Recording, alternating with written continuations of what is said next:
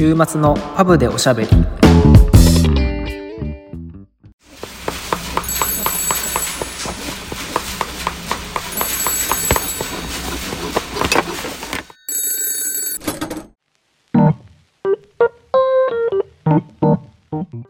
こんばんは、フレームメーカーのケイトと、シューメーカーのサトシです。今週は仮想パブ併設型ビスポークスタジオはお休みで、ロンドンと日本間のリモートでお送りしています。今週はですね、僕最近あのノーザンプトン行ってきたんですよ。おー、いいですね。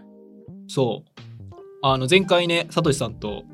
あとサトシさんの友人のシューフメーカーの人と3人で行ったんですけど、今回は僕の友達があの行きたいって言って、でじゃあ行こうって言って2人で行ってきたんですけど、買ってきたんですよ、2足。あ、そうなんや。どこで？えっ、と、エドワード・グリーンとクロケットジョーンズで、何買った？ドーバー買った。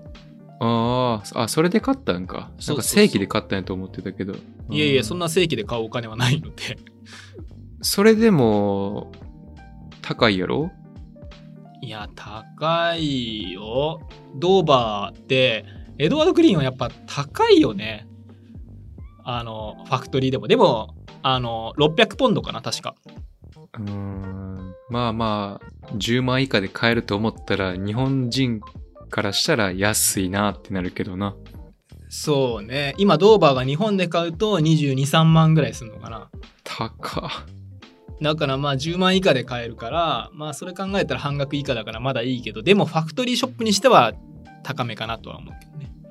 うーん。ね。でクロケットは、えっ、と、230ポンドぐらい。うんうん。あすごいいいよね。230ポンドでクロケット買えたらね。で、何買った？で、なんか、うん。初めてあの、フルブローグっていうんだっけ？えの靴を買ってみましたけど、ー、なるほど。内バネ外バネ外バネ。えー、なるほどね。まあ履きやすそうだなと思って、いいじゃないですか。何色？茶色です。すごいシンプルな、すごい濃い茶色。うーん。ドーバーはちょっとワインレッドに近いような茶色ですね。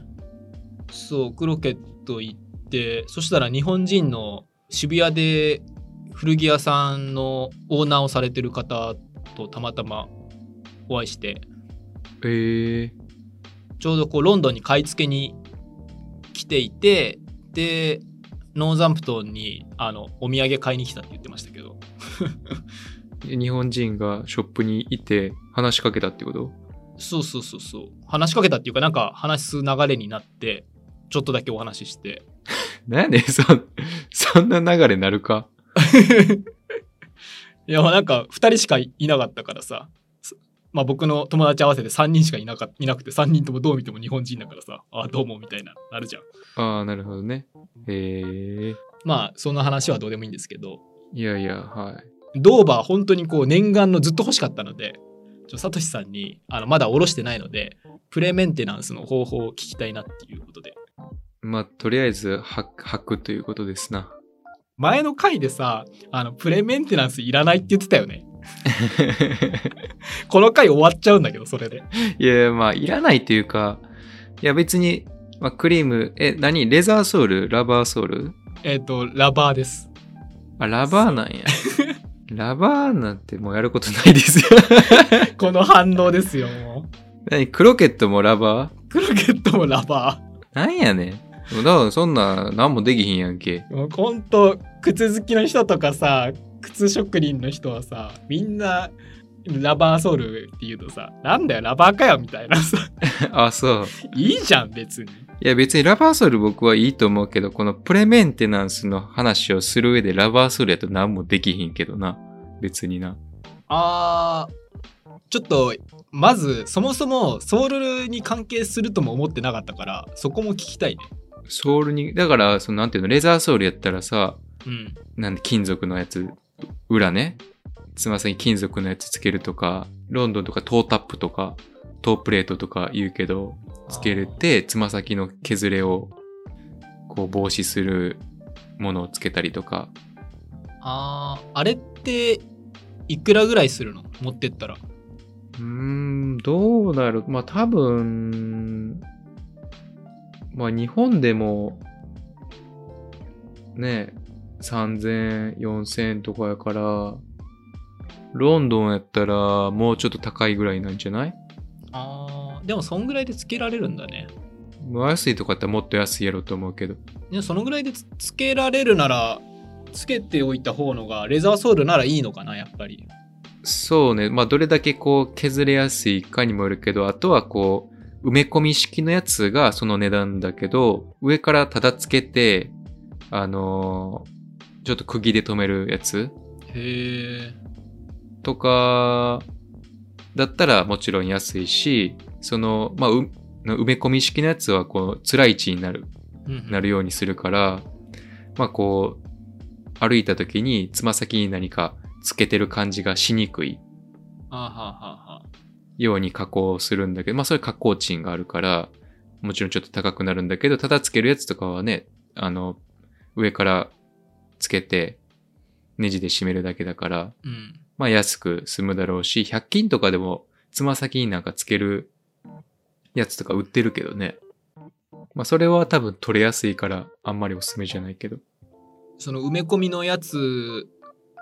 はすごいいいなと思ったけどその外側にこうつけるだけっていうのはなんか歩きにくそうだなと思ったけど聞いてるだけだとちょっと想像ができてないけどまあそうね、まあ気になる人は気になるかもしれないけど、まあ慣れたらそこまでかなと思うけどね。あとは、なんていうの？薄いラバーを貼っちゃう？あー。裏全部にってことね。そうね、つま先から土踏まずあたりにかけて、はいはいはい。いいですね、スティッカーソールとか言って、なんかその、ね、あの、薄いラバー、ハーフラバーソール、日本だと言ったりするけど、それをつける人もいるよね。レザーソールだったら。それはさ靴好きの方とかそういう靴職人の方から見て邪道ではないの レザーソールの裏に貼るっていうのは いや、まあ僕は別にいい、いいかなと思うけど、やっぱ邪道感はやっぱあるよね。その、つま先のスチールは別にいいと思うけど、ラバーを貼ると、なんでレザーソール買ったのっていう話になってくる。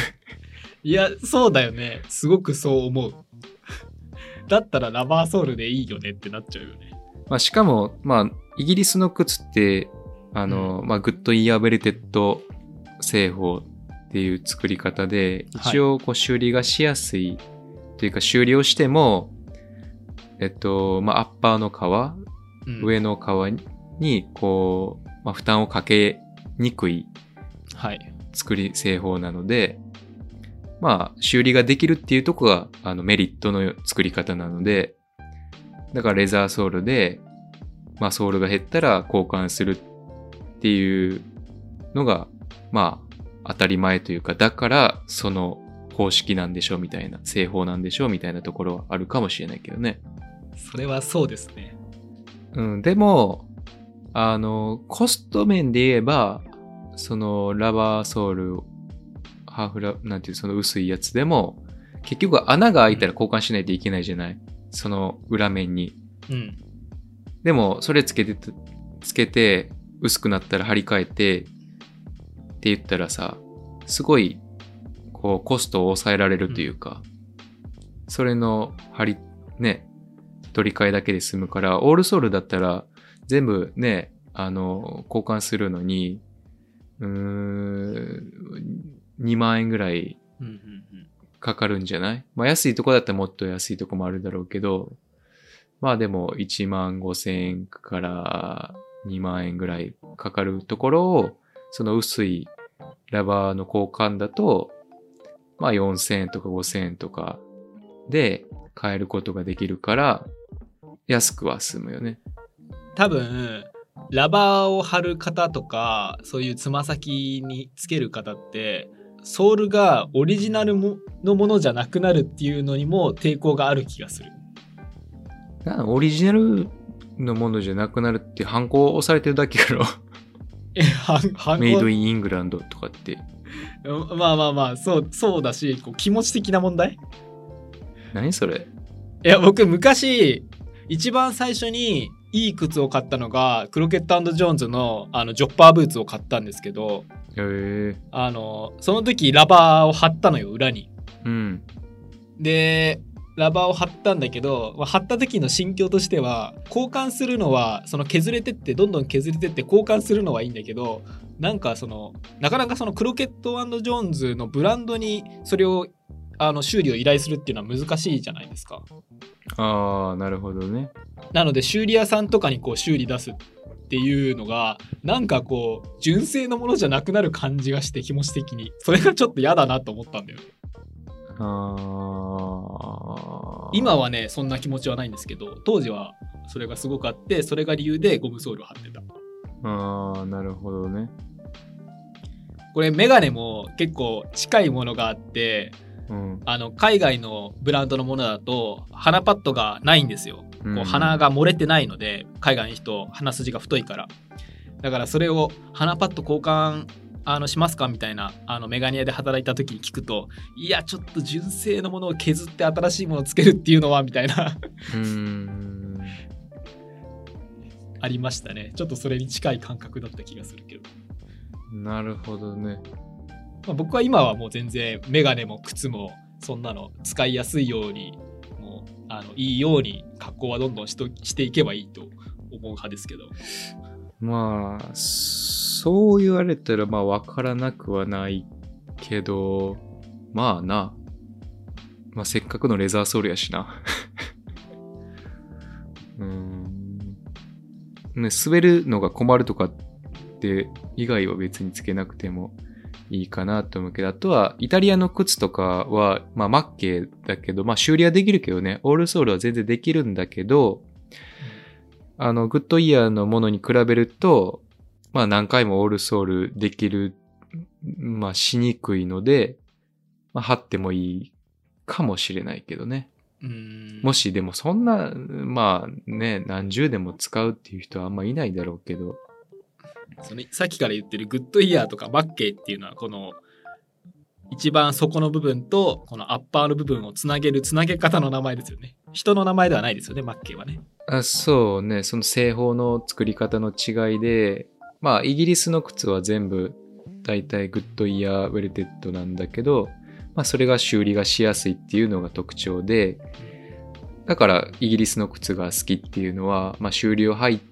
しながら履いていくっていう、まあ長いスパンで履いていくっていうのが、あのそもそものコンセプトというか、まあそういう作り方なので、まあそれが好きなところなんだけど、まあ、マッケイ製法っていうのは、あの、何回も修理ができるっていうことではないんだけど、グッドイヤーウェルテッドみたいに。うんだけど、その分こう、返りが良かったりとか、あの、なんていうの？ね、こう屈曲しやすくて、こう履き心地がいいとかっていうメリットもあるから、まあどっちがいいとかじゃないんで、好みなんだけどね。うん。まあ、修理とかの観点で言うと、まあそのイギリスの靴の方が、まあ修理がしやすい、アッパーに負担をかけず修理ができるっていうので、あの、そうね、そういう違いはありますけど。なるほど。なんかイギリスらしいですね。同じものをこうずっとメンテナンスし続けながらこう長く使うっていうのはああ、そうね。それはメガネの文化でも結構近いものがあると思うけどプレイメンテナンスを聞きたかったんですけど結構話がそれてしまいましたがはい。だから、あの、まあ滑るのが気になるとかだったら、あの、薄い、そのラバーのね、貼ってもいいかもしれないけど、うんまあ別にレザーソールだったらそれはいらないかなとも思うし、で、つま先のそのプレート、金属のプレートに関しても、別に後から修理はできるのよ。だからそれ削れたらそこを、まあ、革で継ぎ足したりとか、あの、ラバーで継ぎ足したりとかっていうことはできるんだけど、まあそれがめんどくさいとか、まあそもそもそれをしなくてもオールソールまで行く人もいるから、まあ一概に、まあみんながみんなしないとダメっていうことではないんだけど、まあしとけば安心かなっていうところはあるよね。うんうんうん。なるほどね。クリームはクリーム？クリーム？まあクリームはなんなんでもいいんじゃない？えそのさよくあの本当にこう靴好きの方は、まあ、靴好きじゃない方もそうかもしれないけど新品の靴を買ったら履く前にさこうオイルを入れ替えるっていうじゃん。古いやつを抜いてさあの新しいオイルを入れてからこう吐き吐き出すみたいな。まあ、入れ替えるというか、そもそも、なんていうの、作った状態だと、やっぱ乾いてることが多いから、まあもちろん在庫で眠ってるとかさ、うん。まあ作った時にある程度フィニッシングはしてるだろうけど、それでもやっぱりこう乾いてる状態だから、ね、い油分を入れてあげるっていうことで皮も柔らかくなるだろうし、うんまあもちろん割れにくくなるしね、あの、履く前にクリームを塗るっていうのはいいんじゃないですか。で、前多分話したと思うけど、デリケートクリームっていうのがあって、まあそれは化粧水みたいなもんだけど、ちょっと水分量が多いよ。それをすると、こう皮がより柔らかくなったりするから、まあ、それを塗ってクリームを塗ってっていうのは一番ベストかもしれないけどでも全然クリームだけでもいいと思いますね。なるほど僕は見た目で買ってすぐ乾いてるとかが全く分かんないんでだいたいまあクリーム入れずに吐き出してしまうんですけど毎回ねまあまあ別にいいけどね。なんていうのそのは履くとよりこう乾くというかさ、うんうん、皮がこう動き出すと余計に乾きやすくなるような感じはあるから、まあそんなに新品の状態でクリーム塗っても、なんていうのそんな染み込まないけどねそこまで。でもまあまあ塗っておいた方がいいんじゃないかなっていう感じはありますけどね。まあその状態にもよるだろうけど、なるほどあ僕あともう一個言いたいことがありましてうん。結構まあ靴好きなのでたまにこう YouTube の革靴の動画とか見るんですけど気持ち悪い。あのは履きじわを入れる人いるやん。下ろす前に。僕あれすごい嫌いなんだけど。いや、俺それ話そうと思って、そのプレメンテナンスでさ、なんかこう、うん。インスタ、なんか、ね、長谷川さんうん。がうん。やってるじゃない。うんブリフトの。で、最近インスタで、まあもともとそれが裏メニューやったらしいんだけど、それが今正規メニューになったとかって言って、うんまあインスタで載ってましたけどね。ああそうそのまあそれにどうこう僕は言わないですけど、いや僕もそんなどうこう言うつもりはないですけどその履きじわを入れるっていうのはちょっとあのあんまり革靴履かない方だと分かんないかもしれないけどこのね甲の部分に自然に履くとこう汚くシワが入る場合があるからあらかじめ自分の入れたいシワの場所でシワをつけてから跡をつけてから吐き出すっていうね。よくそういうのをこう僕インスタでそれをなんかよく見るんですよ。こうなんかあの儀儀式みたいな。はいはい。シワはやっぱ自然についたのでいいでしょっていうかそれが一番かっこいいだろって思うんだけど そうなんかそのでもこれってあの革靴だけじゃなくて多分いろんなところであある多分ことな気がしてなんかこの日本人のなんか理にかなってないっていうかこう無駄な なんかことな気がしてなんかちょっと嫌だなって思った。うん、まあ、そうね。まあでも、やっぱ気になるんじゃない？気にしだすと。まあね本当そうそうなんじゃないですかね。うんちょっと僕にはちょっと気持ちが分かんないですけど。まあ、僕は本当、うん、気にしたことがなかったから、まあ今も全然気にしないけど、でもやっぱりこう気にしだすと、いやちょっとこのシワの入り方気持ち悪いなとか、左右ちょっと違うなとか、まあ、そういうのが嫌だから、は初めに癖をつけといて、言ってもそこに棒を当てて踏み込むだけだからね。いやもう左右違うのがいいじゃん。うん、まあ、それがいいんだよ。まあだからそ、うん、まあそれは作られた美が好きな人と自然な美が好きな人もいるからね。まあそうですね。まあ、それはまあ難しいところだけど。あのお好きにしていただければいいと思いますけど。まあ、でも、い綺麗なシワをつけたいっていう人はそこにぐっと細い棒を当てて踏み込むと、そこに綺麗なシワができるようですよ。あそれはあの自分でもできるのね？まあ、しにくいけどね。その棒を当てながら踏み込むって難しそうだな。しにくいでしょうけど。なるほどね。まあ、そういうねメンテナンス専門のお店とかもね結構ありますよねあー日本で？はいああ、そう。まあ、磨きのやつとかね。まあ、修理屋さんとか、あれだけど。そういうところにお持ちいただければやってくれるのかな いや、どうだろうな。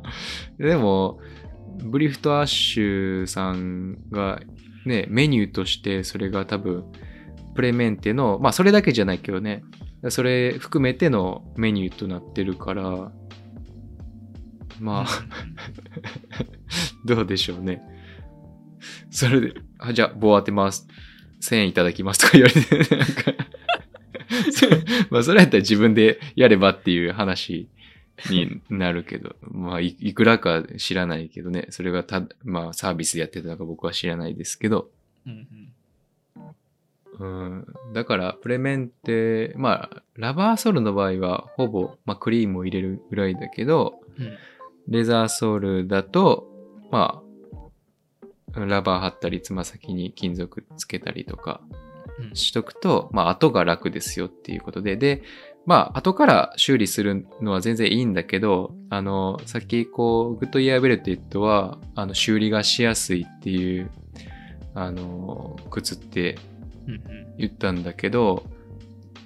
あの、ソールを横から見ると、2層に、まあシングルソールだと2層に分かれてると思うね、思うんだけど、うんその1枚目が削れなければ別に何を押しても大丈夫です。うんうんまあつま先に置いて、まあ他のところも別に、つまあつま先以外が先削れるっていうことはないと思うから、つま先が一番削れやすいからないと思うけど、うん。そこの一層目、そこは交換しないパーツ、基本的にはね、うん。交換しないパーツになるの。で、まあ、うーんと、クロケットとかだったら多分それも、あ、イギリスだとそれも一緒に交換するっていうことがあるかもしれないけど、まあ日本で修理するっていう場合は、もちろんそれも交換できるパーツにはなるんだけど、それをすると、まあ革に負担がかかったりとか、あの、料金が高くなってしまうので、うん。その一層目が削れないように、まあ、つま先を補強し、なんていうの、うん、直したりとかしてもらって、別にそこが削れなければ、あの、オールソール自体は、あの、できるので、それだけ、あの、気をつけて、レザーソールの場合は、まあ、もちろんラバーソールもだけど、まあ、気をつけて履いていけばいいかなと思います。なるほど。あんまりなんか注目したことがないから1層目とか2層目とかちょっと頭の中だとわからないんだけどちょっと帰ったら見てみますそれは。そうね。それは、あの、ソールではなくウェルトなので、うんそれが削れるとね、良くないというか。あと、その薄いラバー、まあメンズに関してはさ、あの別にいらないと思うけど、レディースのパンプスとか、うんうん薄い、あるじゃない？ソールの。うんうんあれは、あの、ハーフラバーっていうか薄い、あの、ラバーのやつ、もし嫌じゃなければ、貼っておいた方が、まあ長く履けるかなと思いますね。なるほど。でも僕そのさっき言ったクロケットのそのジョッパーブーツにあのラバーを貼った時1ヶ月ぐらいで剥がれた。剥がれ全部は剥がれないけどなんかベロンベロンになっちゃってなんか気持ち悪くて自分で剥いじゃった結局。えーどこら辺が？つま先のあたりとか？そうそうそうそうそうつま先のあたり。ああ、つま先のあたりはね、あの、剥がれやすく、薄くなるとどうしても剥がれやすくなるのよ。もし他のところが剥がれてきたって言うんだったら、それは修理屋が悪いけど、つま先のところがどうしても薄くなったら剥がれやすくなっちゃうから、そこを、あの、つま先だけ、こう、修理したりとか、すると、剥がれにくくなったりする。まあ、それはちょっと仕方が、だから、どっちもできる、そのつま先のスチルと、その薄いラバー、うん。どっちも一緒につけるっていうことができて、うん。まあ、それが一応最強。じゃ最強。いやそれそこまでしたらちょっとなんだけど、やだな。そこまでいらんくない？まあまあ、それは、でも、なんていうの？あの、コスト面で言うと一番、まあ、抑えれるかもね。最終的ロングランで言うとね。うん。まあ、それはある程度仕方ないかなって思うけどね。薄くなるとどうしても剥がれやすくなっちゃうから、そういう時はまた、つま先だけ補強したりとかってなると思うけど、なるほど、なるほど。はい。まあ、そんな感じですな。勉強になりました。じゃあ僕はさ早速帰ったら、あの、クリームだけ入れたいと思います。そうね。いつ、いつ履くのよ、ドーバーなんて。いや、いつ履くんね、わかんないよね。だってスーツ着いひんやん、自分。そう、スーツ着ない。あの、前さ、あの、確か一番最初にこっちで、あの、エドワード・グリーンを買った時に、あの、サトシさんに選んでもらったんですけど、あの、それを下ろした時に、サトシさんと遊んだ時に下ろしたのよ。うん。そしたら、靴ずれしまくって、初日で。こんな長く歩くって分かってる時に、初回履いてくんだよって確かに言われて。うん。だって、結構歩く日にさ、しかもローファーやったやん。そうそうそうそう。いやもう早く履きたすぎて確かそれを履いてったんだけどまあ履き慣らしはねやっぱあの近所の散歩とかでやるのがいいよって言ったからさ今回は、まあ、近所のねスーパー行く時にじゃあドーバーを履いてね うんやっぱりこう、い革靴はちょっと馴染むまでにね、時間がかかるっていうか、だから数時間、まあちょっとね、散歩行くぐらいの時に、を何回かして、あ、ちょっと馴染んできたなと思ったら、あの、長い距離というか、まあ一日履くとか、まあそういうのでちょっと慣らしてからの方がいいかもしれないですね。履き始めはね。そうね、まあ、とりあえず今週あのテスコに入っていきたいと思います、いやいやもうエ、エドワード・グリーン履いてんねんから、せめてウェイトローズとか行けよ。確かにね M- M&S かウェイトローズぐらいにしとかない、しとかないとねはい。っていう感じではい。Apple Podcast のフォローといいね。